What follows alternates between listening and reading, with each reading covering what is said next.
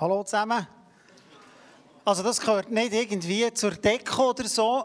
Ich denke, die meisten fragen ja sowieso, es ist mit meinem Scheichen, der äh, ist ein einfacher, wenn ich jetzt sage, ich habe Sehnenriss, Bänder irgendwie nicht gut, Knochenstellung nicht gut, dann haben wir die Ferse abeinander geschnitten oder die Zehenknochen abeinander und Eisen und geflickt und gemacht. Darum bin ich äh, äh, acht Wochen jetzt daheim am Liegen, hochlagern.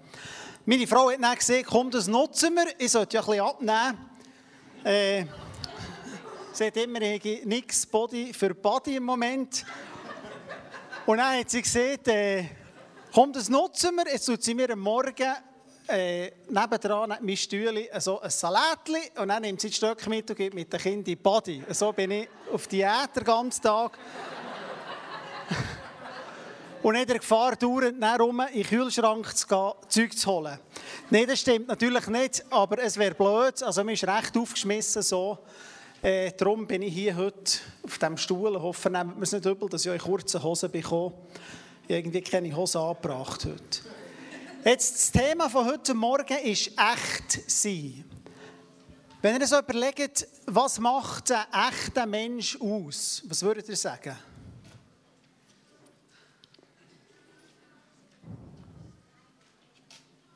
Gut, vielleicht noch jemand anderes.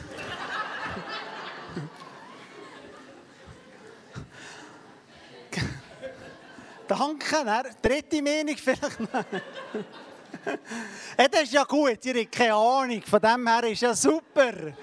Dann hören ihr heute alle ganz gut zu. Echt sein, echt sein im Alltag. Vielleicht würden wir sagen, vielleicht muss ich die Frage anders stellen. Wer würde sagen, er sei ein echter Mensch? So vereinzelt, oder? Und jetzt könnte man natürlich noch mal fragen, was mache ich jetzt nicht aus? Was macht es aus, dass du dich als echter Mensch fühlst? Echt sein ist das Thema heute. Und ich habe als äh, Bibelstelle, die, die das mitlesen äh, der Jakob genommen. Mir scheint, dass der Jakob ein Mensch ist, der zu gut zu diesem Thema passt. Und ich würde natürlich nicht alles vorlesen, weil die Geschichten sind ja manchmal über ganze Kapitel. Es wäre im 1. Mose 28 und vor allem im 1. Mose 32. Jakob hatte Zwillingsbrüder, der Esau. Jakob heisst der Listige, oder auf Hebräisch heisst es Verse, kann man auch sagen, passt zu meiner Operation. Und er ist mit Hilfe der Mutter, ich nehme an, die meisten kennen die Geschichte, hat er sie Brütsch austrickst. Also er hat schon mal vorbereitet bei Esau und was dann darum ist gegangen, der Sagen, wer überkommt das Erb, hat er dann mit Hilfe der Mutter ein Fähli angelegt und gesehen, dass ich der andere Brütsch und hat nachher in dem Sinn das ganze Erb bekommen. Und das ist ja um Sagen gegangen, dass der, der Sagen bekommt, auch das Erb bekommt. Und der Esau war ein wilder Mann, ist zurückgekommen und gesagt, hey, weißt du was, ich bringe dich um. Und die Mutter hat gesagt, los, jetzt musst du von Beersheba auf Haran, das ist im heutigen Irak, das ist vom verheißenen Land, in das Loch. Die Juden würden sagen, auf Haran würde sie nie gehen. Weil da ja der Abraham mit weggehen gang hol eine Frau. Und so lesen wir, wie er ist aufgebrochen, wie er ist gegangen. Das ist alles beschrieben im 1. Mose 28, wie er sich auf den Weg gemacht und unterwegs war. Er war ein Flüchtling, würde man heute sagen. Er hat, es nicht, er hat Karawane und Gold mitgenommen, er hat nichts gehabt. Und er ist im Bethel, die Juden sagen, es sei zwar auf dem Tempelberg, hat er die begegnet, dieses Erlebnis mit der Himmelsleiter. Er hat da übernachtet als Flüchtling, hat einen Steg genommen, wo er seinen Kopf draufgelegt hat, ist eingeschlafen und dann sieht er den Traum, wo die Leiter vom Himmel auf die Erde kommt. Also er hat klar gesehen, der, die letzte Sprosse ist im Himmel, auf dem Ding unten es am Boden. Und er hat gesehen, wie Engel sind hoch und gegangen. Warum dass es zuerst hoch ist und dann achen, weiß ich nicht. Aber er hat gesehen, wie Engel sind hoch und gegangen. Und dann hat er die Stimme von Gott gehört und er gibt ihm einen von den schönsten Segen. Das ist für euch einmal lesen daheim. 1. Mose 28 und verspricht sagt, ich würde immer bei dir sein. Ich würde dich schützen. Ich würde, wer dich segnet, würde gesegnet sein, würde ein Riesen sagen. Du würdest von Osten zu Westen, zu Norden, zu Süden. Und was ist die Reaktion von Jakob? Wer hat die im Kopf? Der Jakob, wir würden aufwachen und sagen, wow, danke Gott, das ist Wahnsinn. Also, das ist krass. Und der Jakob wacht auf und sagt, das ist ja gefürchtiger Ort hier. Ich habe Angst. Und er nimmt einen Steh, und das ist Religiosität, und nimmt ein Ölfläschchen vor, das er dabei hatte, und salbt den Steh und sagt, Gott, das soll Erinnerung sein. Wenn du mir Wasser und Kleider gibst, und wenn du mich zurückbringst, gesund in das Land, ins verheißene Land, dann würde ich dir nachfolgen. Also es ist eine suspekte Stelle, oder? Also Gott würde mir erscheinen und sagen, Adi, ich würde immer bei dir sein, würde dein, dein, dein Geschlecht mehren, du würdest dich ausbreiten, Bewegung. Und dann würde ich aufwachen und sagen, also ich habe Angst erstens, ich würde irgendeinen religiösen Akt machen, ein Altar aufstellen und sagen, aber wenn du mich das und das und das machst, dann glaube ich, dass du wirklich der Gott bist. Lass uns mal so stehen. Und so ist der Jakob zu dem Laban gegangen und hat da weiter trickst. Er hat, kennen alle die Geschichte, oder? Hat Tiere einfach kreuzen, er hat mit dem Laban einen Deal gehabt, alle Gefleckten gehören mir, die normalen gehören ihm, also die, die, die einfarbigen. Und vorher ist jemand zu mir gekommen, hat mir es erklärt und gesagt, er hat gesehen, es kommt nicht auf die Farbe drauf ab, sondern auf die, was das Tier in den, in den, in den Gen hat. Und er ist so lange her, er hat genau gesehen, wie dieser Bock, aus dem gibt es Gesprenkelte und hat die gefördert und hat so der Laban im Prinzip ausgetrickst und hat für sich viel die grössere Herde gemacht als für ihn. Und jetzt merken wir, er war immer in diesem Maskentum drin. Der Laban wird ihn gefragt haben, wie geht es meiner Herde? Gut. Aber seine war besser, oder? Und so lesen wir, wie er da hat gelebt, wie er dann der Laban zurück hat versäckelt. Zuerst hat er sieben Jahre für die Schöne gearbeitet und dann die Wüste bekommen. Und dann hat er nochmal müssen, sieben Jahre. Also, es ist so ein bisschen hin und her. Er war ein Listiger, aber ein Schlauer. Es muss ein hervorragender Arbeiter sein, muss ein unglaublich ein guter Bauer sein. Das merkt man wenn er zurück ist wo er mehr so sieht, wie er, dass er nicht mit allen Tieren ziehen kann. Es muss ein cleverer Mann sein. Aber ein Trickser, ein Betrüger. Jetzt ist die Frage, was hat das mit Echtsein zu tun? Was sieht uns die Geschichte? Für mich hat Echtsein drei Ebenen. Ganz einfach. Das Bewusstsein, Ehrlichkeit, Aufrichtigkeit, das wäre das Mull. Und Tat, Konsequenz. Ich glaube, ein echter Mann zeichnet sich oder echte Frau aus, dass er ein Bewusstsein hat, wer bin ich? Was sind meine Stärken? Was sind meine Schwächen? Wo habe ich irgendwo etwas, ein Manko, wo irgendwo da ist? Das brauchen wir meistens ein Feedback von anderen Leuten. Und vor dem haben wir ja Angst, oder? Es längt aber nicht nur das Bewusstsein, sondern es braucht auch Aufrichtigkeit. Und das scheint mir der grosse Punkt zu sein, heute Morgen. Wenn wir echt sind, längt es nicht nur zu wissen, ich habe eine Schwäche, dass ich jähzornig bin. Ich muss das so aufrichtig und transparent im Leben angehen. Und dann kommen wir eben zur Konsequenz, ich muss das umsetzen. Echt sein heisst oft, wir stehen zu unseren Sachen im Wissen, dass etwas schlechter sein kann. Das kann sein, dass du dich bewirbst auf eine Stelle wir hatten letztes Jahr so im Aussendungshaus einen Fall gehabt, hat eine junge Frau Polizistin werden und was Jesus erfüllen und zurückgelöchert, du bist doch im Aussendungshaus gewesen. Was hast du da gemacht? Was lehrst du? Was glaubst du? Das ist heute so.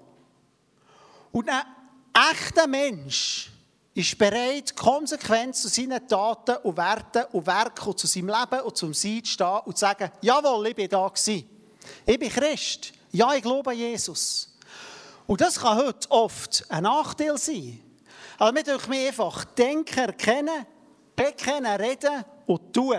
Das wäre für mich so ein grob, das Dreieck, eine grobe Umfassung von dem Echtsein. Jetzt lasst uns zurückgehen zum Jakob. Der Jakob hat all das nicht gehabt.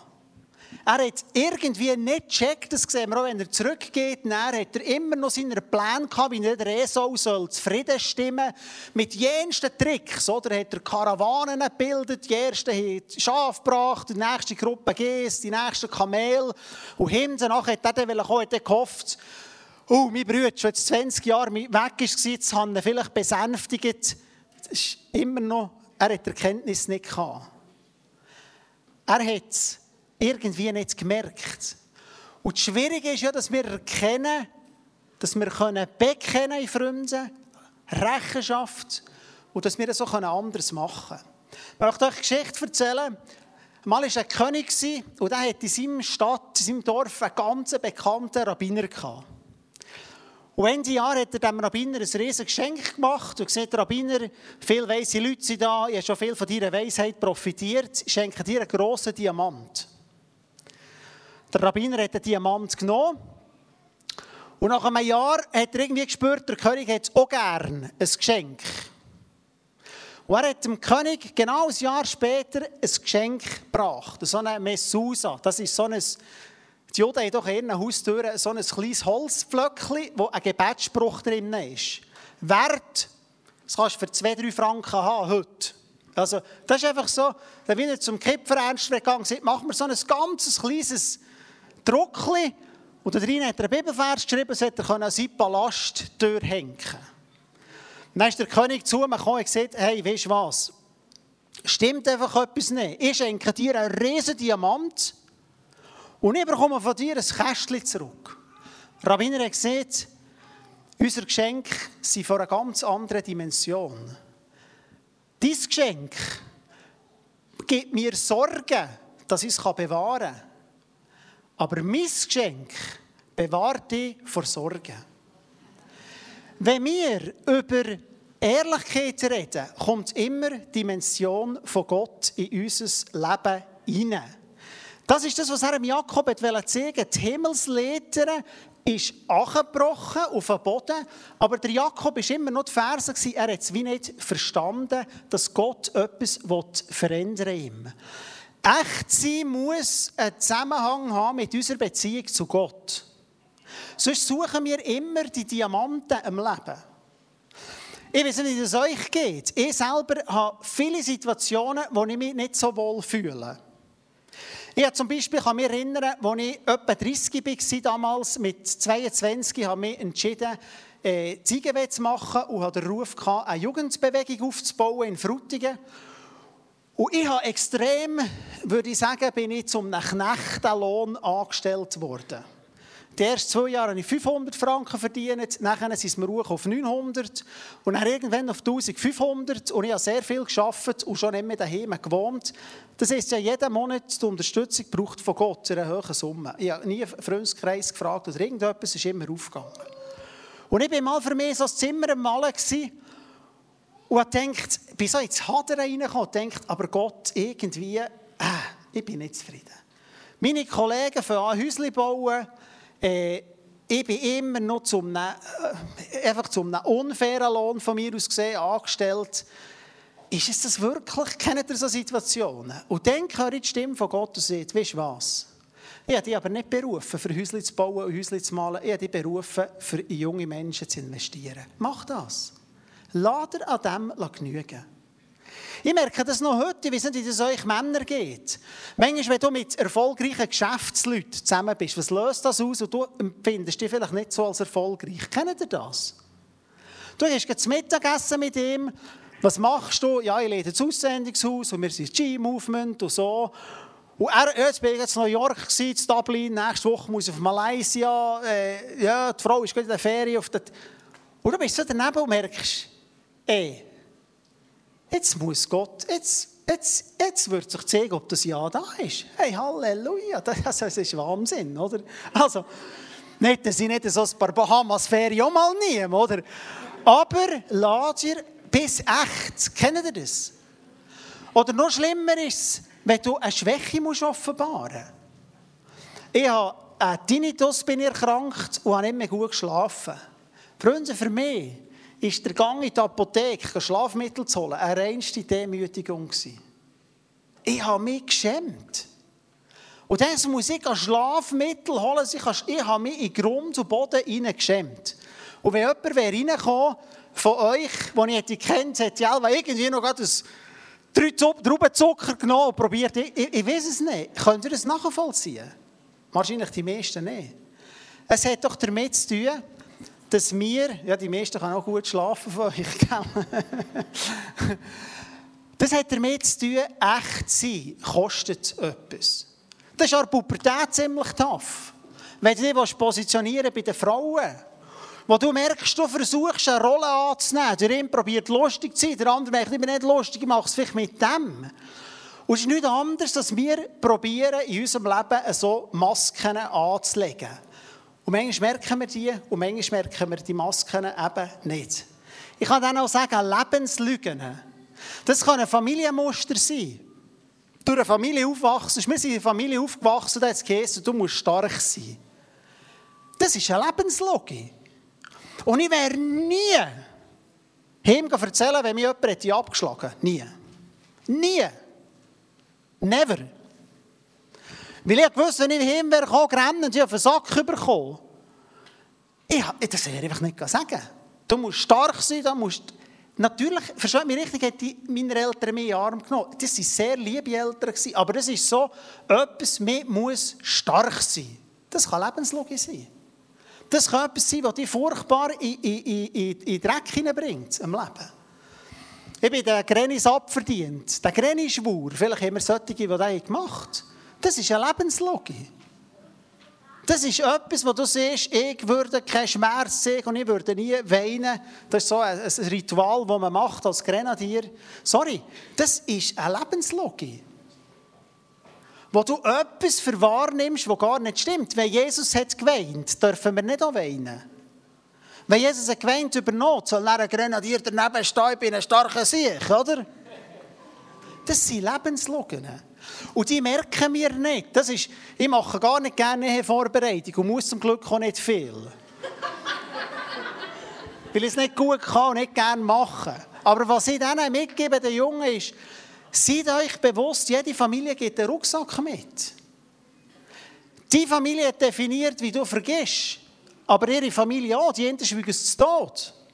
Und die anderen sprechen es aus. Dann hast du eine Ehe und du hast zuerst gestürmt und der andere geht in die Werkstatt, nachher geht das Velo zusammen machen. Denkst du, wenn du aus einer Familie kommst, die nicht, denkst du, jetzt ist er völlig durchgeknallt. Du würdest dann mit Werkstatt gehen und sagen, hey, was ist eigentlich los, laufst mir davon? Und, und, desto mehr machst du ihn zu einem Hund im Ecken, oder? Wo, wo, wo, der kann gar nicht anders. Es gibt viele Lebenslügen, viele so Perlen. Oder ich würde auch sagen, so Zisternen. Kannst du mal das nächste Bild schieben auf dem, auf dem PowerPoint, bitte? Ich habe so ein Rad mitgenommen. Vorbereitet ist mir so, das Lebensrad von uns kommt, das ja angetrieben wird von Gott. Das wäre die Idee. Und wo immer rum mit dem genug, Gott gibt dem Rad genug Energie für das, was es muss machen muss. Und wenn es nicht mehr gibt, dann kann man nicht mehr machen. Das ist eigentlich noch ein gutes System, oder? Wenn Wasser da ist, ist gut. Wenn nicht da ist, kann man den nicht malen oder was immer sie mit dem gemacht Und ich glaube, wir leben oft in unserem Leben aus Zisternen raus. Zisterne ist nicht eine Quelle. Und die können schon zeitlang das Rad antreiben, wo du irgendwo probierst, etwas zu sein, etwas darzustellen, etwas zu machen, aber das verhält am Schluss nicht. Und die Frage und das Schwierige ist ja, was für Sachen treiben mich an?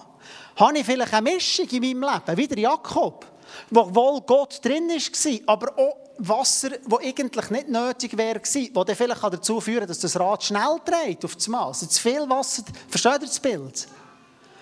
Und das ist für mich die grosse Frage. Da gibt es viele Sachen. Das kann zum Beispiel ein Perfektionist sein, der immer nur 120% von seiner Leistung genug ist. Das kann jemand sein, der unter Putzwahn liegt.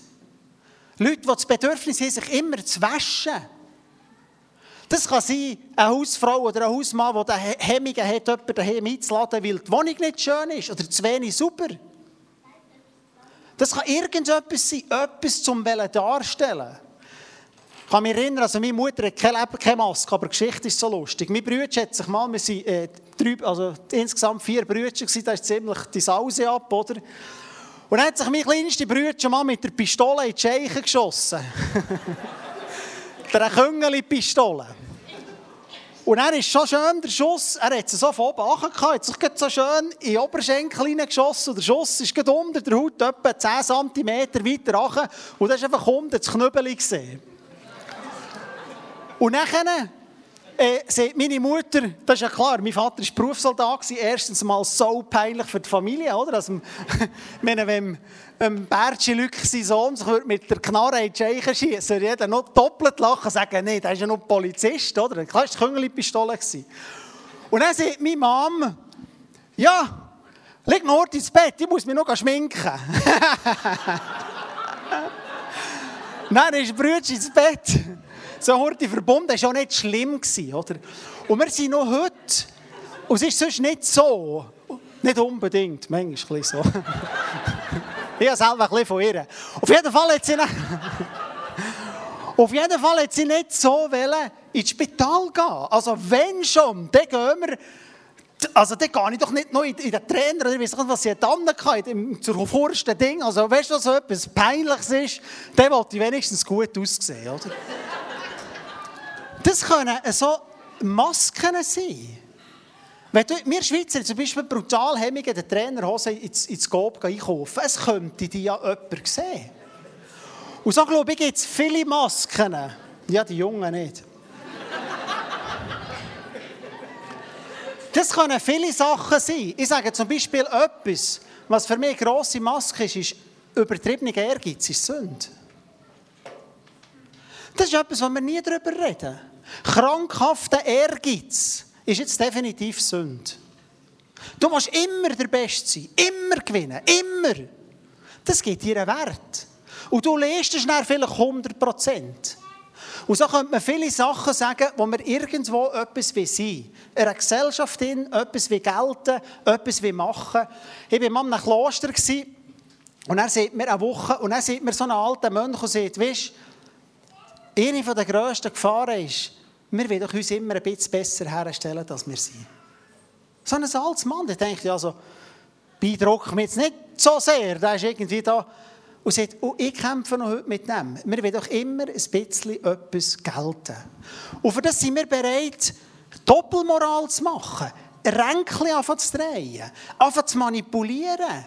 Jemand, wenn um eine Beförderung... Versteht ihr? Wir können vor einem Spiegel stehen merken, wir haben doch alle ein bisschen die Maske.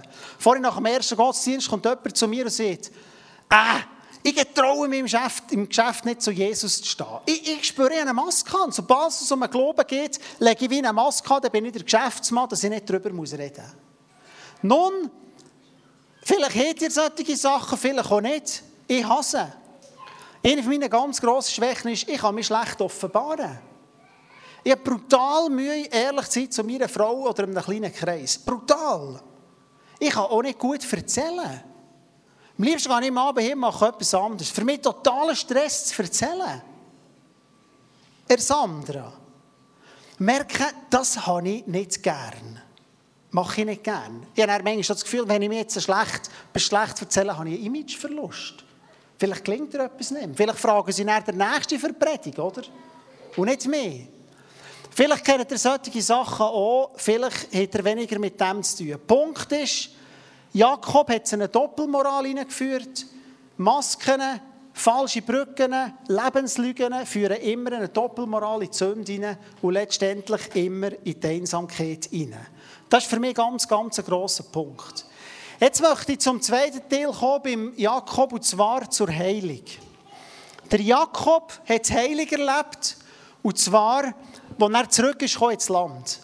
Ich habe gesehen, er hat alles parat gemacht, Karawanen vorausgeschickt.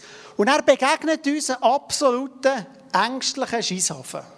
Tut das einmal die Geschichte lesen, 1. Mose 32. Das soll der Vater sein von Israel. Unbelievable. Da denke ich, der Petrus mit seinen drei Lügen. Also der gar, wir nehmen immer den Petrus so als der Komplettversager. Und der Jakob steht da, schickt die Karawanen los, teilt seine Familie auf bleibt im Nacht noch hinter dem Jabok und er hat er etwas, was sein Leben komplett hat verändert für das ganze Leben. Und er kommt Gott, und ich verstehe das so, wie Gott sagt, wie Jakob, wo nicht in Hause genommen, wo nicht in Hause genommen, habe ich dir schon mal gesehen, ich würde alles für dich machen, aber du hast es nicht gecheckt. Statt dass, du einfach hast vertraut, hast du Steg gesalbt und irgendein absurdes Gelübde gemacht, das ich gar nicht brauche. Ein Gelübde ist fast meistens Religiosität oder Sünde, weil wir es nicht schaffen einzuhalten. Aber jetzt will ich dir den Jakob machen, der zu dem Israel wird. Und er kämpft er eine ganze Nacht mit dem Gott. Und plötzlich verändert sich das Gebet. Wenn denn? Das ist, wo er ist gegangen und sagt, bitte gang nicht weg, ohne es mir segnest. Bitte gang nicht weg. Aber was ist dem vorausgegangen? Gott muss mir einen unheimlichen Schlag in die Hüfte geben. Und von dann an hat er gehinkt im Leben. Und zwar nicht zu wenig. Die Juden essen noch heute kein Fleisch vom Muskel, äh, vom Hüftmuskel von einem Tier. Weil da der Jakob ist verletzt worden von Gott. Als Erinnerung. Und Gott gibt dem einen Knacks, dass er von dem an ist hinkend war. Die Bibel sieht nicht, wie schwer hinkend. Die Bibel sieht nicht, ob er Schmerzen hatte oder ob er nicht Schmerzen hatte. Das sieht die Bibel nicht. Aber die Bibel sieht, er ist zum Hinkenden geworden. Mir hat einmal einen alten, weisen Mann gesehen. Trau kein Mensch, der nicht ein bisschen hinkt. Und irgendwie hat er recht. Mir ist heute manchmal vieles ein bisschen geschliffen. Mir ist manchmal vieles ein bisschen religiös in unserer frommen Szene. Wir frömmeln es manchmal viel. Wir sind ein bisschen unsere Helden. Und ich denke manchmal, du siehst immer nur die Sonnenseite. Wir haben Facebook. Ich weiß, dass die auch hinken. Aber sie erzählen es nicht. Ich weiß, dass die Kämpfe haben, aber sie sagen es nicht. Ich weiß, dass die Familie Leute haben, die Schwierigkeiten haben, dass sie selber der Zerbruch durch sind. Aber es ist meistens so, dass Perfekte, es passt, Line-up und alles. Aber Freunde, echt sie hat den Zusammenhang, dass wir hinken. Und das muss nicht sein, jetzt ist vielleicht die Frage, wie kommen wir zu dem? Meine Antwort ist, der Begegnung mit Jesus. Beim Abraham hat er ziemlich starken Tabak, eben, eben Jakob, hat er starken Tabak gebraucht. Er gemerkt, der Typ hat so nach 20 Jahren nicht gecheckt. Jetzt muss ich den einfach wirklich verräumen. Und jetzt stellt euch vor, am nächsten Tag kommt seine Frau und er kommt daher zu hinken. Was ist passiert? Ehrlichkeit. Hier hat er es jetzt gehabt. Ehrlichkeit. Und dann kommen seine Knechte und sagen, was ist, was ist los? hey, Hinks, du einen Sturz gestern? Und dann kommt sein Bruder und sagt, hey, was ist los mit dir? Und wisst ihr, was er ihnen sieht? Was glaubt ihr? Ich bin Israel. Das ist meine Antwort. Freunde, jetzt bin ich Israel. Ich bin Israel. Ja, ich hinke, aber jetzt bin ich Israel geworden. Und so möchte ich euch ermutigen. Ich glaube, mir hat mal jemand gefragt und gesagt, als ich ganz frisch im GPMC war, wie hältst du das aus, mit dem Kuno zu arbeiten? Das ist alles immer erfolgreich und gut. Nein, ich sagte, ich habe kein Problem. Ich backe einfach kleinere Brötchen, aber ich backe auch. Ihr backt auch. Für mich ist der Chance Metal, der heute hier hockt, immer so Ermutigung. Er ist so ein erfolgreicher Manager. Und mit der würdigt und baut immer so Gaben auf in Leute. Echt sein heisst, um Zerbrochenen das Schöne zu suchen. Und das zu sehen. Und zu ermutigen am, sagen, hey Dani, wie du kannst Sack spielen. Ich finde, das, das ist wahrscheinlich am schönsten von allen hier. Okay, es ist Sax spielen. Halleluja, es ist Sack spielen. Verstehst du den Gedanken? Und du wirst so echt. Das andere ist, und mit dem möchte ich schließen mit dieser Geschichte, das zerbrochene Herz ist auf unseren Tisch legen. Jesus sucht das Zerbrochene, für Wiederherstellung zu geben, für zu heilen. Einmal sind zwei, äh, mit dem Pogrom oder im äh, Zweiten Weltkrieg, wo die Judenverfolgung war in Warschau, sind zwei Juden äh, halb mit kaputten Kleidern den Wind die Stadt durchgelaufen und verflucht gewesen. Und dann haben sie in Kirche gehört, dass am Abend ein, äh, das Licht war und dass sie Musik gehört. Und sie in die Kirche reingegangen und auf die hinterste Bank geguckt. Zwei zerfetzte Juden. Und sie gemerkt, dass es eine Prozession war, wo sie Priester geweiht Also vorne waren Priester selbstverständlich waren Vertreter vom Dritten Reich da, Offiziere vor Besatzung. Und dann sind die Priester vor und sie das zugelassen und verstanden. Und dann hat man gesehen, so, jetzt kommt der Moment, ein Priester tut sich ja ganz mit Jesus mit, mit dem Bräutigam vereinen.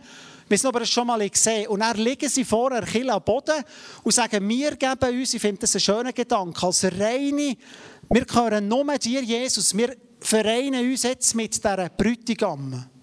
Äh, mit, und sich so dahergeben, oder? Und dann kommt der SS-Offizier, schaut hinter, sieht die zwei zerfetzten Achenkönige Juden, geht hin und sagt, was machen ihr hier? Und dann sagen sie, wir sind Gäste vom Bräutigam. Wir gehören zu ihm. Wir sind aus seiner Familie raus. Jetzt geistlich müssen wir die Geschichte umdrehen. Und wenn wir jetzt beim Jakob bleiben, bei Himmelsleitern, hat Gott etwas anderes gemacht. Er hat immer Verheißung gegeben, Gott wird einmal ankommen. Gott braucht nicht, dass wir zuerst hier am Boden liegen und sagen, Jesus, wir vereinen uns mit dir und tun immer alles Gute. Ich glaube, bei solchen Sachen, das weiß Jesus, dass es nicht so ist. Aber so wie ich die Bibel verstehe, ist Jesus aus dem Himmel oben nachgekommen, ist vor uns am Boden gelegen oder ans Kreuz gegangen, hat sich am Boden gelegt und gesagt, wisst ihr was, ich bin der Bräutigam. Ich wette meine Brut haben. Er hat es umgedreht. In unserem Verständnis sind nicht die willigen Priester vorne, sondern Jesus ist vorne. Und geht sich ganz her und sagt, weißt du was, ich habe für euch alles gegeben. Ich bin euer Maler. Ihr seid das Original. Es gibt nur eine Michelle. Es gibt nur eine Adi. Es gibt nur eine Sarah. Die Frage ist, können wir echt in dem Innen sein, zu unseren Begrenzungen stehen? Unsere Schwächen auch zugestehen? Im ersten Gottesdienst vor ist am Schluss spontan eine Frau vorgekommen und gesagt, darf ich Zeugnis geben? Gesagt, ich bin eine Post, Post natale Depression geflogen. Und wir sehen die behandelnde Ärztin sagt, wisst ihr was, sagt das kein Mensch. Ihr werdet von denen ausgelacht, ihr seid dann plötzlich schwach, sagt es niemandem. Und sie ist vorgekommen und gesagt, weißt du was, zum Glück habe ich einen anderen Weg gewählt. Ich habe meine Schwäche offenbart. Ich habe meine Maske abgenommen. Ich muss nicht in einen Live-Groove hineingehen und sagen, wie geht es dir? Mal, es geht. Ja, ich habe eine Schwierigkeit. Ich sage nicht, das muss man allen sagen. Das ist schon ein Schutz. Aber ich lade auch uns Männer ein. Ich glaube, wir haben da gerade Mühe. Uns zu offenbaren. Mein Aufruf wäre heute ganz simpel. Hast du in deinem Leben irgendwo eine Maske an? Hast du so falsche Diamanten? Musst du manchmal etwas spielen? Und du merkst, du willst es loswerden. Und glaubt mir, eine Maske ist immer Doppelmoral. Doppelmoral führt immer in Sünde. Sünde führt immer in Einsamkeit. Jetzt müssen wir es umkehren. Wir brauchen, für das abzuschließen, drei Sachen. Erstens, wir brauchen Menschen, die uns sagen, Adi, da spinnst du einfach manchmal ein. Es ist mir komisch, dass du immer so sensibel reagierst, wenn wir dir Kritik anbringen. Stimmt doch etwas? Überleg dir mal das. Das brauchen wir Menschen. Das Zweite, wir müssen das bekennen, Sachen, die nur wir sehen. Und sagen, weißt du was, entscheide mich, meine Maske abzulegen, jemandem zu bekennen und zu sagen, in diesem Bereich habe ich gigantische Klemmer. Da habe ich religiöses Make-up vom Schlimmsten. Ja, heute Morgen habe ich daheim ein Kind, weil ich zornig bin, noch irgendwie geklebt oder manchmal gibt es irgendetwas. Ich habe Wutausbrüche und gegen aussen bin ich der Fromm. Das zerbricht. Das ist das Zweite. Und das Dritte ist, wir müssen es mit den Händen verändern. Jetzt bitte ich den Christus führen. Ich möchte euch am Schluss ein paar Fragen stellen. Oder Bands, dass sie vorkommen. Ich habe mir ein paar Fragen aufgestellt, aufgeschrieben. Und dummerweise die nur auf dem Tablet. Und das Tablet ist im Moment gerade abgelegen. Das bringen wir schon her.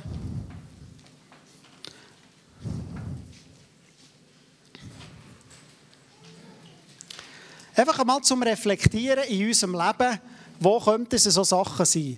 Wir werden dann miteinander das Lied singen. Jetzt kommt es, jeden Moment. Ein paar Fragen. Welche Person kennt dich persönlich am besten? Und trittst du von dieser Person anders auf als vor Mitmenschen? Was könnte so eine Maske sein in deinem Leben, die du ablegen willst? In welchen Situationen bist du am weitesten von deinem Selbst weg? Also, wo sind Situationen, wo du am unechtesten fühlst oder am meisten musst verrenken? Stell dir vor, eine unbekannte Person dürfte dich 24 Stunden, sieben Tage lang begleiten. Immer Tag und Nacht. Was für Beobachtungen würden sie über dein Leben aufschreiben? Wie kannst du irgendeine Schwächen erkennen und eingestehen?